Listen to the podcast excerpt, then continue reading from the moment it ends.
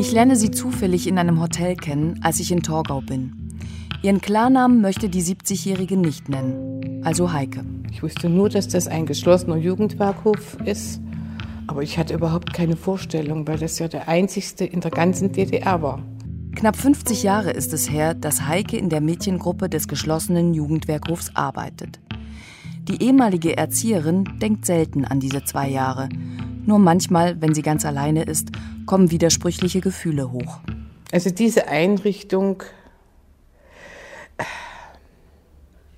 bis zu einem gewissen Punkt war die schon angebracht, damit die mal wieder auf die Linie gebracht wurden, damit die mal wieder wissen, was das Leben eigentlich bedeutet. Andererseits, ich dran denke, könnte ich heute noch weinen, ein bildschönes Mädchen. Und dann musste ich mit der in einen Raum gehen und die hatte pechschwarze Haare und die schimmerten so, so schwarz, so, so, so. Ach, war die schön. Und dann kommt der Friseur und macht diesen.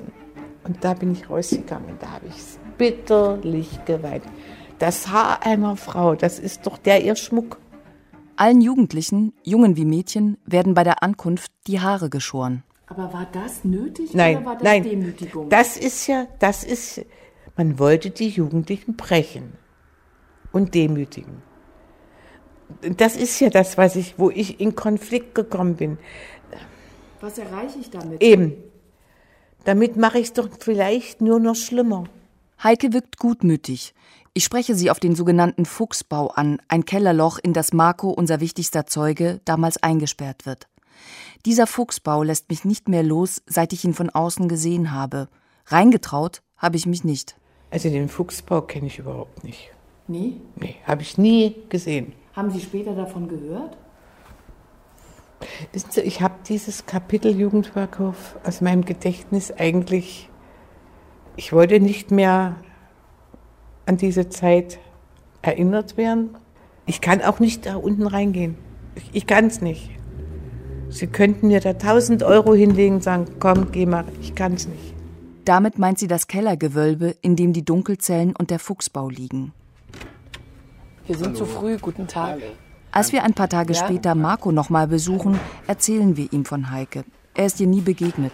Die Mitarbeiter von den Jugendämtern oder die Erzieher von damals, die tragen ähm, für mich die Hauptlast, also die, die Hauptschuld. Denkst du, ist es möglich, dass beide Seiten sich verzeihen können? Dass es ein Nein, dafür ist das Leid zu schlimm. Wie Heike möchte auch Marco die Zeit im geschlossenen Jugendwerkhof vergessen. Doch sein Körper und sein Geist erlauben das nicht. Nächtelang sucht er im Internet nach ehemaligen Erziehern und Mitarbeitern der Jugendhilfe, recherchiert ihre jetzigen Arbeitgeber und überlegt, die Täter von damals bei ihnen anzuschwärzen. Nachts schickt er mir neue Namen und Hinweise, denen ich nachgehen soll.